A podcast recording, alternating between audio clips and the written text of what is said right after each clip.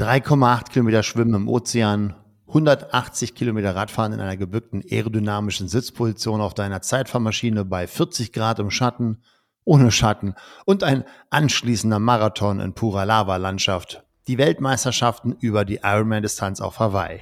Was hat das bitte mit Unternehmertum und Erfolg im Business zu tun? Um genau diese Frage geht es in dieser Ironmind Podcast-Folge. 90 Prozent der Unternehmer betreiben Raubbau an ihrem Körper und ihrer Seele. Hi, ich bin Slatko Sternzenbach.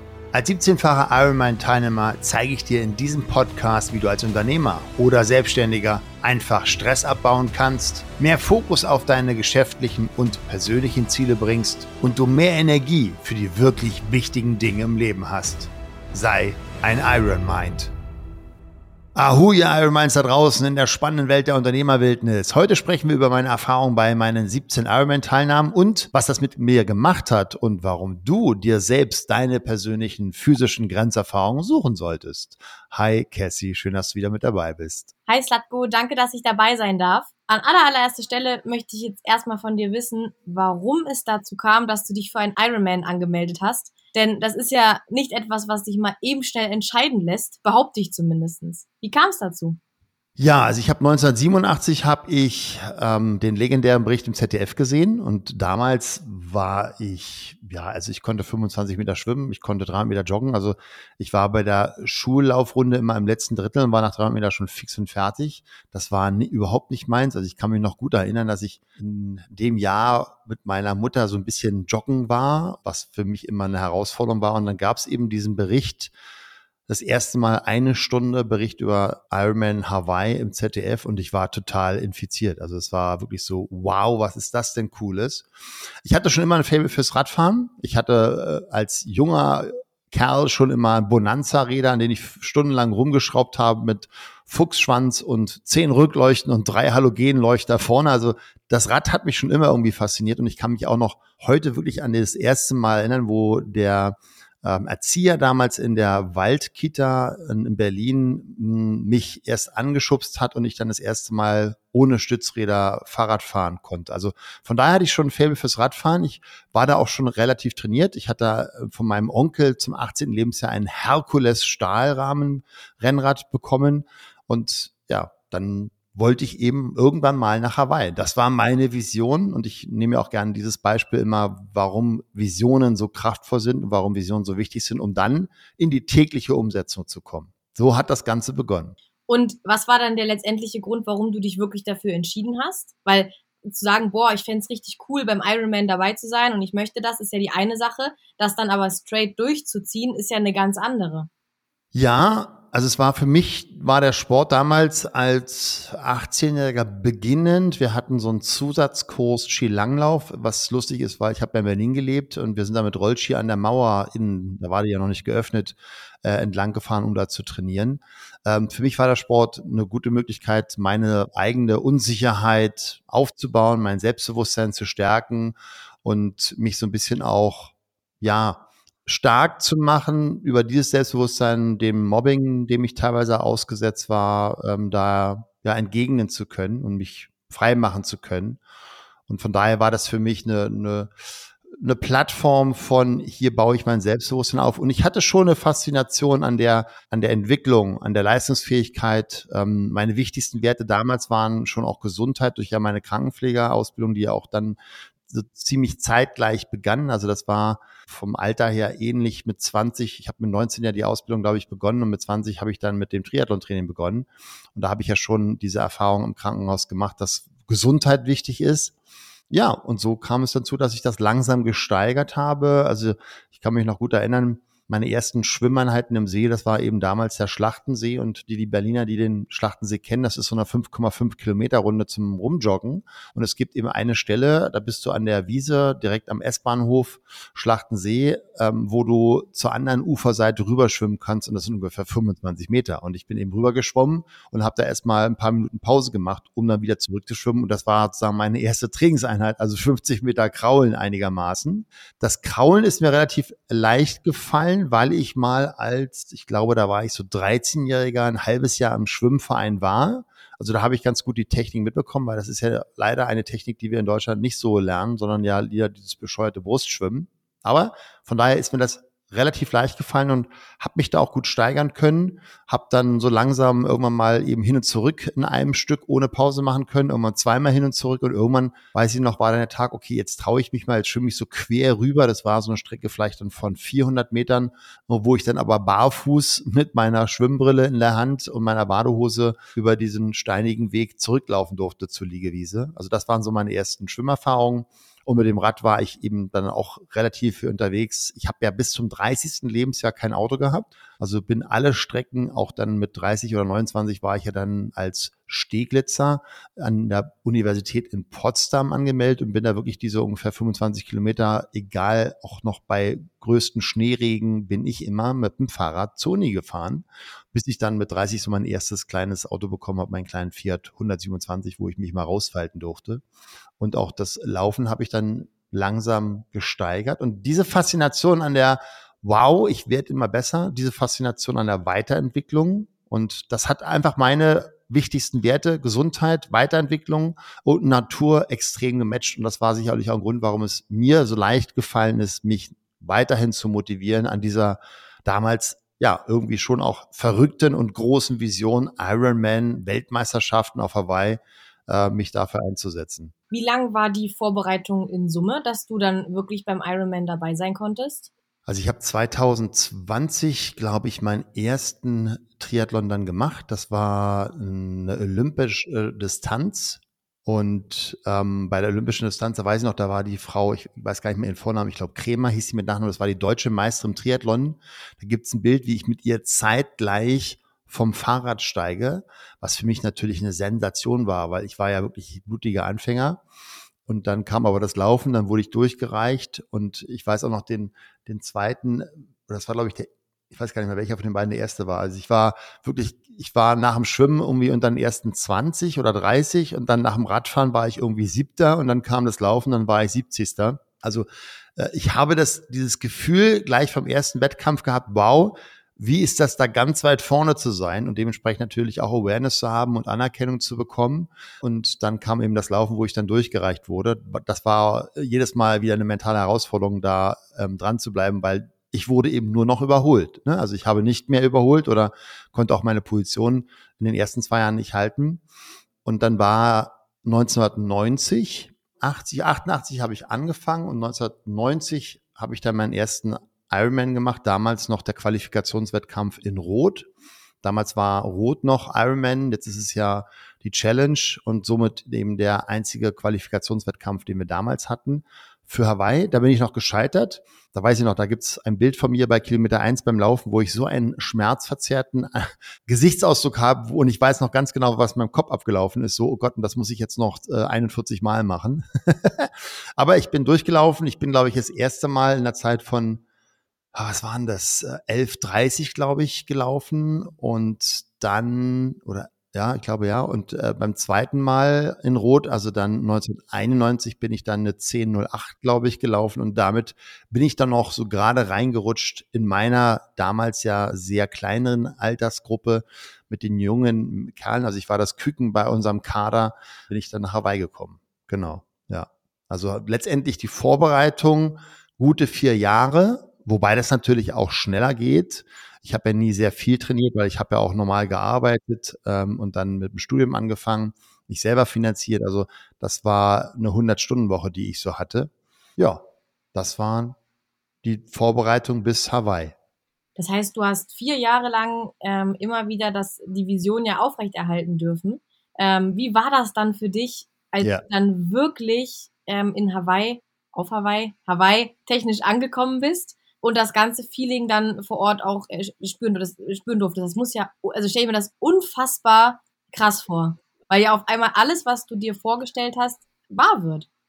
Ja, also das war für mich wirklich ein, ein Wahnsinnsprivileg. Also ich habe zum einen natürlich das Ganze finanzieren dürfen selbst, wobei wir hatten einen Sponsor, der auch noch mal ein bisschen äh, unser Material teilweise gesponsert hat. Das war ein Bauunternehmer. Wir waren zu viert Und ähm, wir hatten dann einen eigenen Schwimmtrainer, wo wir zweimal in der Woche nach Hohenschönhausen gefahren sind, immer knapp eine Stunde mit dem Auto, wo mich dann mein damaliger Trainingskompan immer abgeholt extra. Und der hat uns dann dort wirklich zweimal in der Woche geschliffen, was das Zeug hält. Das war ein Osttrainer, also das war wirklich harte Schule im Schwimmtraining. Und das war natürlich eine, eine, eine tolle Energie, zu viert sich immer weiterzuentwickeln, auch gegenseitig immer wieder zu betteln. Also wir haben auch untereinander uns natürlich immer gebettelt. Äh, wer ist jetzt gerade schneller heute? Und ich war von den Vieren ja letztendlich der schlechteste und auch extrem der jüngste von allen. Also sie waren alle älter als ich. Die waren alle auch schon berufstätig und standen schon im Leben, hatten teilweise auch schon Kinder. Und habe mir selber die Reise finanziert, damals über den Dienst bei Messenger. Also ich habe dann als Messenger-Bote gearbeitet, wo du ja mit dem Fahrrad irgendwelche schnellen Kurierdienste erledigst, irgendwelche Briefe oder Päckchen von Agenturen oder Rechtsanwälten oder was auch immer zum Notar schnell und war da sehr schnell erfolgreich, sodass ich damit mir Hawaii finanzieren konnte. Dann der Flug und dann wirklich, auch das weiß ich noch wie heute, du kommst raus, die Tür geht auf, und du knallst eh erstmal gegen eine extrem warme, schwüle Luftmauer auf einem ganz, ganz kleinen Flughafen und wo dann aber auch schon die hawaiianischen Tänzer dich empfangen mit ihren ähm, Orchideen Halskettenbändern und die die dann um Hals ähm, legen. Also das war schon ein ganz spezielles Ankommen. Wir waren dann, ähm, ich glaube, so ungefähr zehn Kilometer entfernt von der Start- und Zielzone vom Hawaii in einem Hotel untergebracht zu viert, wo wir uns das eben dann geteilt haben, dieses große Zimmer und haben dann dort knapp zwei Wochen uns vorbereitet, also akklimatisiert, weil es natürlich ähm, einmal ist es eine andere Zeitzone, wo der Körper erstmal umschalten darf, dann ist natürlich eine ganz andere Klimazone. Und ähm, waren dann eben fast jeden Morgen dann morgens um sieben Uhr eben in der Bucht von King Kamehameha um dann dort zu schwimmen, damit dein Körper schon mal so langsam sich daran gewöhnt, morgens um sieben Uhr als erstes zu schwimmen, weil das ist ja dann auch die Uhrzeit gewesen, wo der Wettkampf gestartet ist. Und das ist wirklich eine ganz spezielle Atmosphäre. Also wenn du da bist, du hast das Gefühl, du bist der unfitteste überhaupt auf diesem Planeten, weil du siehst wirklich nur durchtrainierte Maschinen. Du siehst Menschen nur schwimmen, Radfahren, laufen. Also die ganze Insel ist Triathlon. Ja? Also egal, wo du hingehst, welches Café du gehst, in welches Restaurant, auf welcher Straße du dich bewegst, du siehst überall braungebrannte, beinrasierte, durchtrainierte, mit Adern auf den Muskeln, sehr ja, äh, überall, also mega weniger, wenig Körperfettanteil natürlich immer entsprechenden Triathlon-Look und die neuesten, modernsten, teuersten Zeitfahrmaschinen, die überall rumgeschoben werden oder überall rumstehen an den Cafés. Also das ist wirklich so eine Vibration. Anders kannst du das gar nicht beschreiben. Und es ist auch wirklich eine Vibration dieser Insel, weil das ist ja eine Vulkaninsel. Ne? Also das ist ja ein, ein aktiver Vulkan auf Hawaii. Also sind zwei, Mauna Kea und Mauna Lea, die wir dann auch nach dem Wettkampf auch noch bestiegen haben oder hochgefahren sind, wo du dann plötzlich Schnee hast und Kälte. Also das gibt ja, ich glaube, allein auf dieser Insel, also auf Big Island ist das ja 17 unterschiedliche Klimazonen. Ähm, also haben danach uns auch noch die Insel angeguckt. Das war natürlich auch schön, aber bis zu dem Tag X, das Dahinfiebern, das war schon das ist ein Abenteuer. Also auch die ganze Vorbereitung. Was packst du alles zusammen? Äh, wie ernährst du dich die letzten Tage? Dass du nochmal deine Gels durchzählst. Wie viel Kilokalorien hast du in deiner Flasche mit dabei? Ähm, die Trinksysteme nochmal checken. Äh, das Fahrrad natürlich nochmal komplett durchpolieren und saubern, dass da auch gar kein Reibungsverlust in der Kette ist. Und dann das Ganze zusammenpacken von deinem Equipment, was du dann beim Wettkampftag brauchst. Und du darfst ja dein Fahrrad eben am Abend zuvor schon abgeben und auch deine Tüten, wo dann eben deine Schwimmen, Rad- und Laufsachen drin sind. Dann die Wettkampfbesprechung. Das ist wirklich einfach ein riesen Happening, ein riesen Abenteuer und ähm, ich bin ja ein visueller Mensch, einfach ein visuelles Erlebnis, weil du siehst viele wunderbar durchtrainierte Körper und du siehst diese wunderschöne Natur.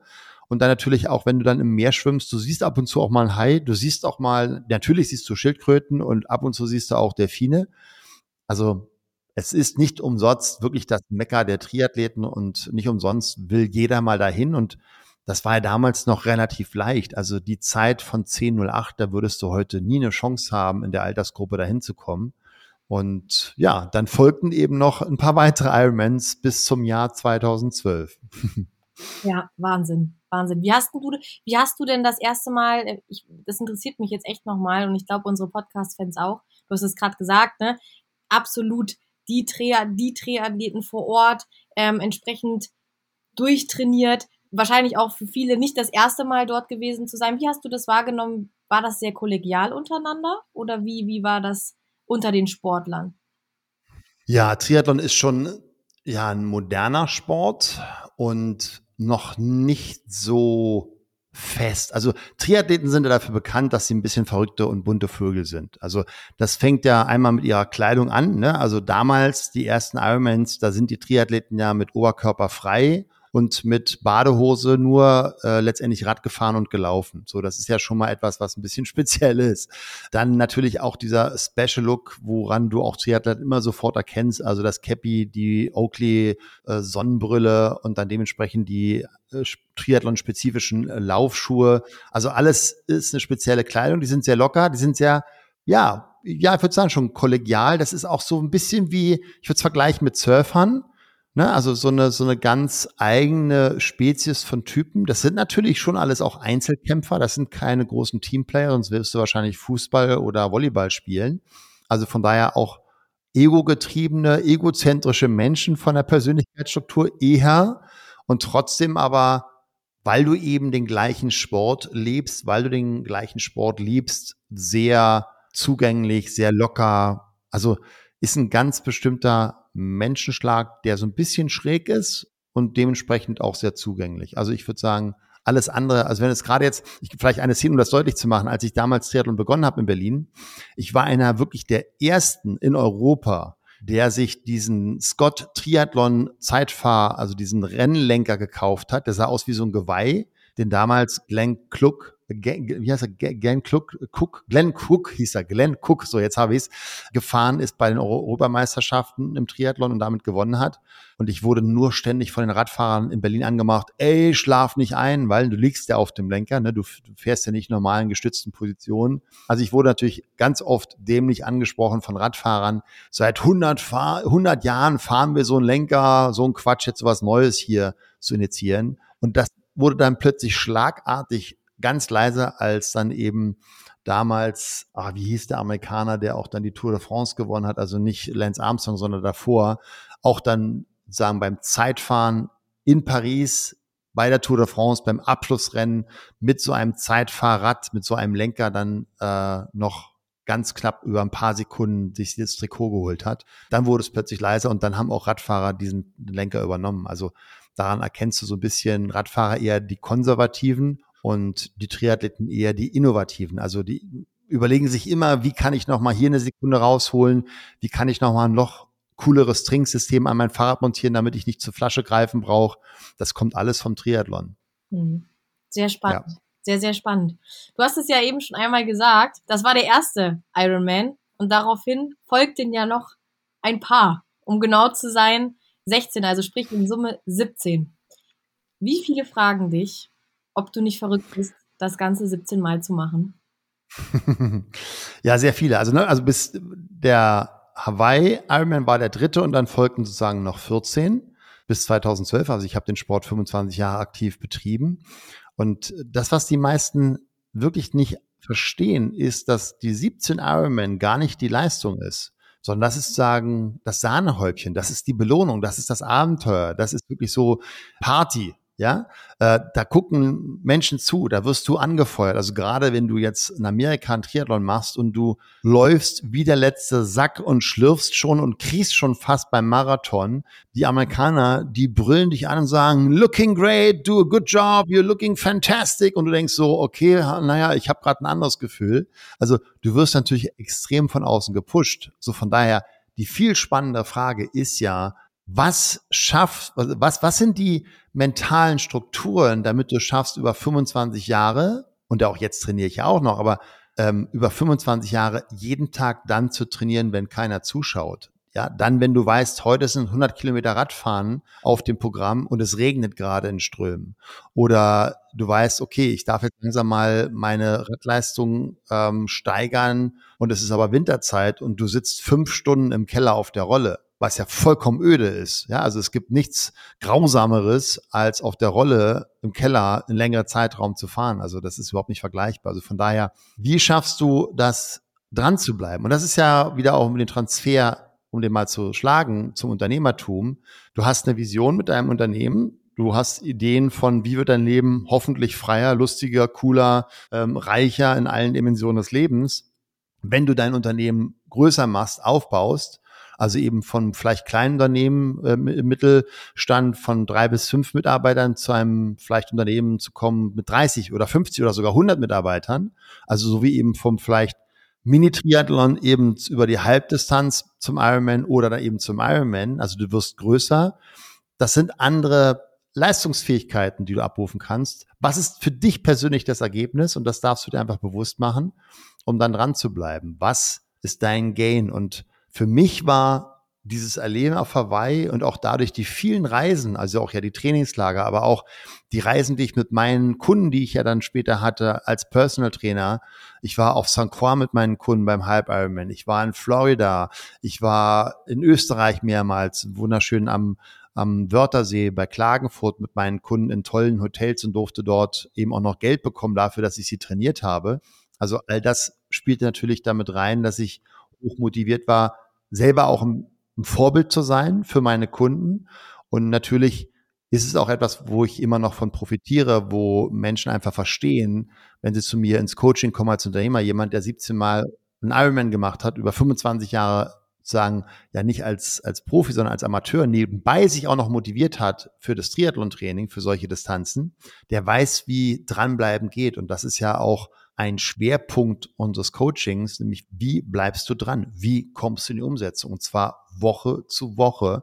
Und wie motivierst du dich immer wieder selber? Von daher, die Ironman sind die Belohnung und das Training ist das zwischendurch. Und auch diesen Weg, und dem, die Metapher haben wir auch schon ein paar Mal bedient, die darfst du genießen. Ja. Auch der Prozess darf Spaß machen, wie du schon gesagt hast, ne? Wenn wir jetzt mal auf den Prozess schauen, beispielsweise ein Unternehmer, ähm, ist jetzt gerade in der Lage, ein Kilometer joggen zu können. Was würdest du ihm oder ihr raten, wenn sie darüber froh sind? Also wenn sie überhaupt erstmal über, überhaupt etwas schaffen können. Vielleicht auch noch ohne Ziel. Was wäre so etwas, was du da ja mit auf den Weg geben wollen würdest? Ja, also wenn, ich glaube, jeder, der hier den Podcast hört, der, der weiß mittlerweile, dass es wichtig ist, sich um seine physischen Ressourcen zu kümmern, weil das ist das Fundament für deine mentalen Ressourcen und deine mentalen Ressourcen oder auch deine Resilienz sind die Grundlage für deine Unternehmensleistung. Also wenn du übergewichtig bist, Probleme mit deiner Gesundheit hast und schnell zum Schnaufen kommst und dadurch schnell gestresst bist, weil dein ganzes System aus mehrerlei Hinsicht auf Stress gepult ist, durch deine Ernährung, durch dein Atemverhalten, durch dein Schlafverhalten, dann wirst du nicht die Performance in deinem Unternehmen auf die Straße bringen können, die es braucht, um eben zu skalieren, um zu wachsen, um einfach mehr Erfolg auch zu haben. Und Erfolg heißt für mich auch dieses erfüllende Gefühl dabei, es passiert etwas, ich komme in die Umsetzung weil das Ziel ist ja etwas, was wir erreicht haben, nicht was uns wirklich erfüllt. Das ist einmal, ja, jetzt habe ich es erreicht und was nun? Ne? Also das kennen wir ja alle. Du hast da damals äh, an der Universität oder an der Schule deine Prüfung gehabt und du warst bis dahin motiviert zu lernen. Wir nennen es Bulimie lernen, also schnell raus und danach, also schnell rein, danach schnell wieder raus. Das ist ja nicht etwas, was uns erfüllt, sondern erfüllt ist ja die Reflexion darüber, wow, wo war ich denn vor zehn Jahren? Wo war ich denn vor fünf Jahren? Wo war ich denn vor einem Jahr? Wo war ich denn vor einem Monat? Und natürlich dann in die Zukunft gewandt, okay, wo möchte ich denn in einer Woche sein? Wo möchte ich denn in einem Monat sein? Wo möchte ich denn in einem, fünf, zehn Jahren sein als Unternehmer? Und das ist etwas, was dir helfen wird, überhaupt anzufangen. Aber, und du hast ja gerade das Beispiel genannt, ein Kilometer, fange klein an. Und es kann sein, dass du vielleicht mit 500 Metern nur anfängst. Nur fange an. Jetzt, heute, wenn du bisher nichts für deinen Körper tust, geh jetzt nach dem Podcast direkt runter auf den Boden und mach deine erste Liegestütz. Und wenn es nur eine ist und wenn du gar keine auf den Füßen schaffst, dann machst du erstmal vielleicht fünf Liegestütz auf den Knien. Vollkommen wurscht. Wir überschätzen, was wir an einem Tag können, aber wir unterschätzen, unterschätzen, was wir wirklich erreichen können, wenn wir eben jeden Tag was Kleines tun und was wir dann in einem Jahr erreicht haben können.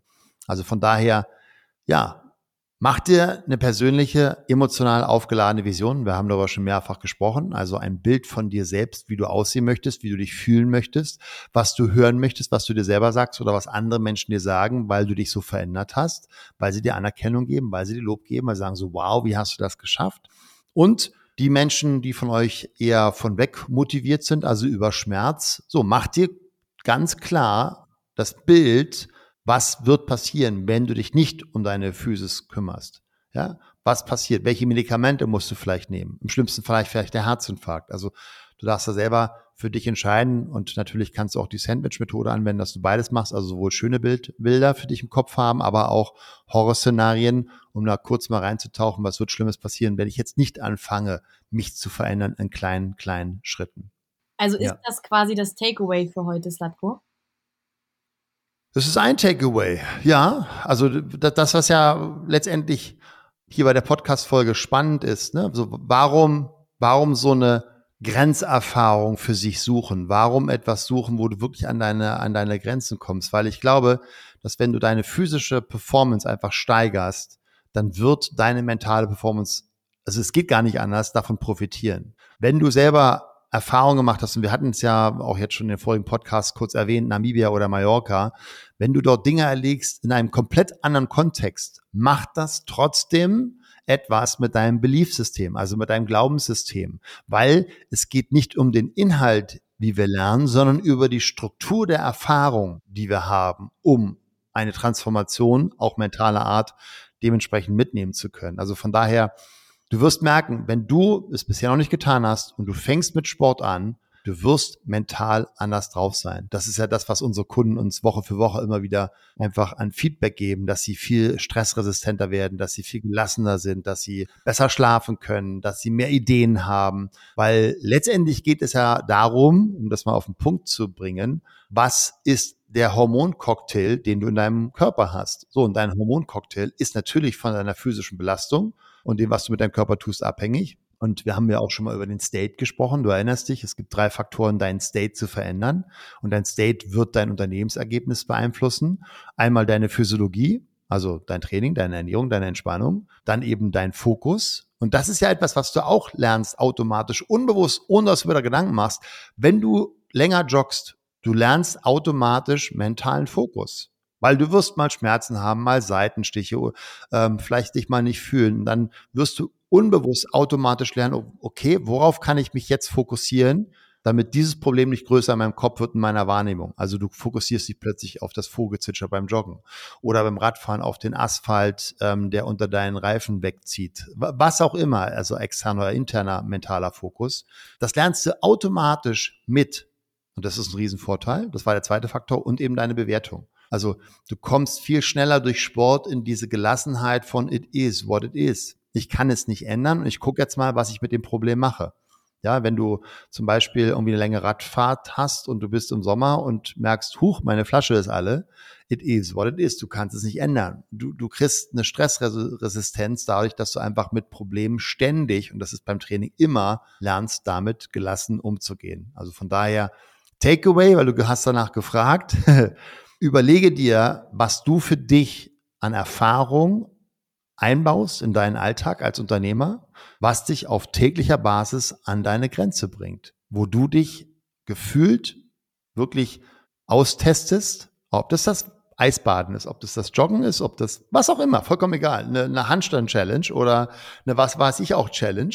Nur plane so etwas mit ein und du wirst merken, das wird etwas mit dir machen als Unternehmer, weil Ganz ehrlich, und ich habe ja nun wirklich genug auch übergewichtige Menschen begleitet, wenn du morgens in den Spiegel schaust und du liebst und bist entzückt von dem, was du siehst, bist du in einem anderen State, als wenn du denkst, ich guck mal lieber weg oder ich gucke mich erst recht nicht bitte von der Seite an, weil dieses viszerale Fett, was mein Bauch nach vorne rausdrückt, das sieht nicht schön aus. So, abgesehen davon, dass das ein Risikofaktor ist für die Entstehung von unseren Gänsefüßchen Zivilisationskrankheiten, also Diabetes und Co., Du wirst ein ganz anderes Selbstbewusstsein haben und das wird dir auch helfen bei den Verhandlungen, bei den Verkaufsgesprächen, bei der Führung deines Teams, wo du auch einfach Vorbild sein darfst. Und das ist etwas, was auch deine Ausstrahlung, dein Charisma mit beeinflussen wird. Also von daher, Takeaway, ab jetzt, ab heute, eine kleine Challenge für dich. Ob das die Liegestütze sind, ob das der Handschat ist, ob das das Joggen ist, vollkommen wurscht. Aber suche dir heute eine Challenge. In diesem Sinne. Ja, Cassie, äh, das war's. Äh, wir haben die Zeit nicht zu sehr überschritten. Wenn ich über den Ironman spreche oder erst recht Hawaii, dann könnte ich natürlich stundenlang sprechen, weil da ja viel passiert ist und ich viel erleben durfte. Meine ganz klare Empfehlung, jetzt mach dir auch gleich bitte ein Zeitfenster auf für den 23. 24. September und melde dich bei der Ironmind Mastery an. Sei mit dabei. Auch da werden wir dich an deine Grenzen bringen. Wir werden viel Spaß haben. Wir werden dich physisch testen. Wir werden dich emotional testen. Wir werden dich mental testen. Von daher geh auf den Link in den Show Notes. Und wenn du es nicht getan haben solltest bisher, hinterlass uns gerne einen Kommentar und schreib da auch gerne eine Frage rein in die Kommentare. Ich lese das immer wieder bei iTunes damit wir diesen Podcast noch größer machen. Und ich freue mich über jeden neuen Menschen, der heute vielleicht das erste Mal zuhört. Lieber Podcast-Fan, danke, dass du deine Zeit uns gibst. Danke dir, Cassie, dass du heute wieder mit dabei warst. Danke dir. Be in Iron Mind, euer Slatko. Ciao. Vielen Dank, dass du dir den Iron Mind Podcast von Slatko Sterzenbach angehört hast. Das war nur der Anfang. Die besten Unternehmer der Welt wie Jeff Bezos oder Steve Jobs oder Tony Robbins oder Spitzensportler wie Michael Jordan oder Michael Phelps, sie alle hatten einen Coach. Peak Performance im Sport wie im Business geht nur mit einem Coach an deiner Seite. Wenn du mehr erfahren willst, wie der Slatko und sein Team dabei helfen kann, deine mentale und physische Performance als Unternehmer zu steigern, als Unternehmer oder Selbstständiger mehr Fokus, Energie und Zeit für die wirklich wichtigen Dinge des Lebens zu haben, dann sichere dir jetzt deine kostenfreie Potenzialanalyse. Gehe zu iron-mind.de/termin oder klicke auf den Link in den Show Notes und sichere dir deinen Termin.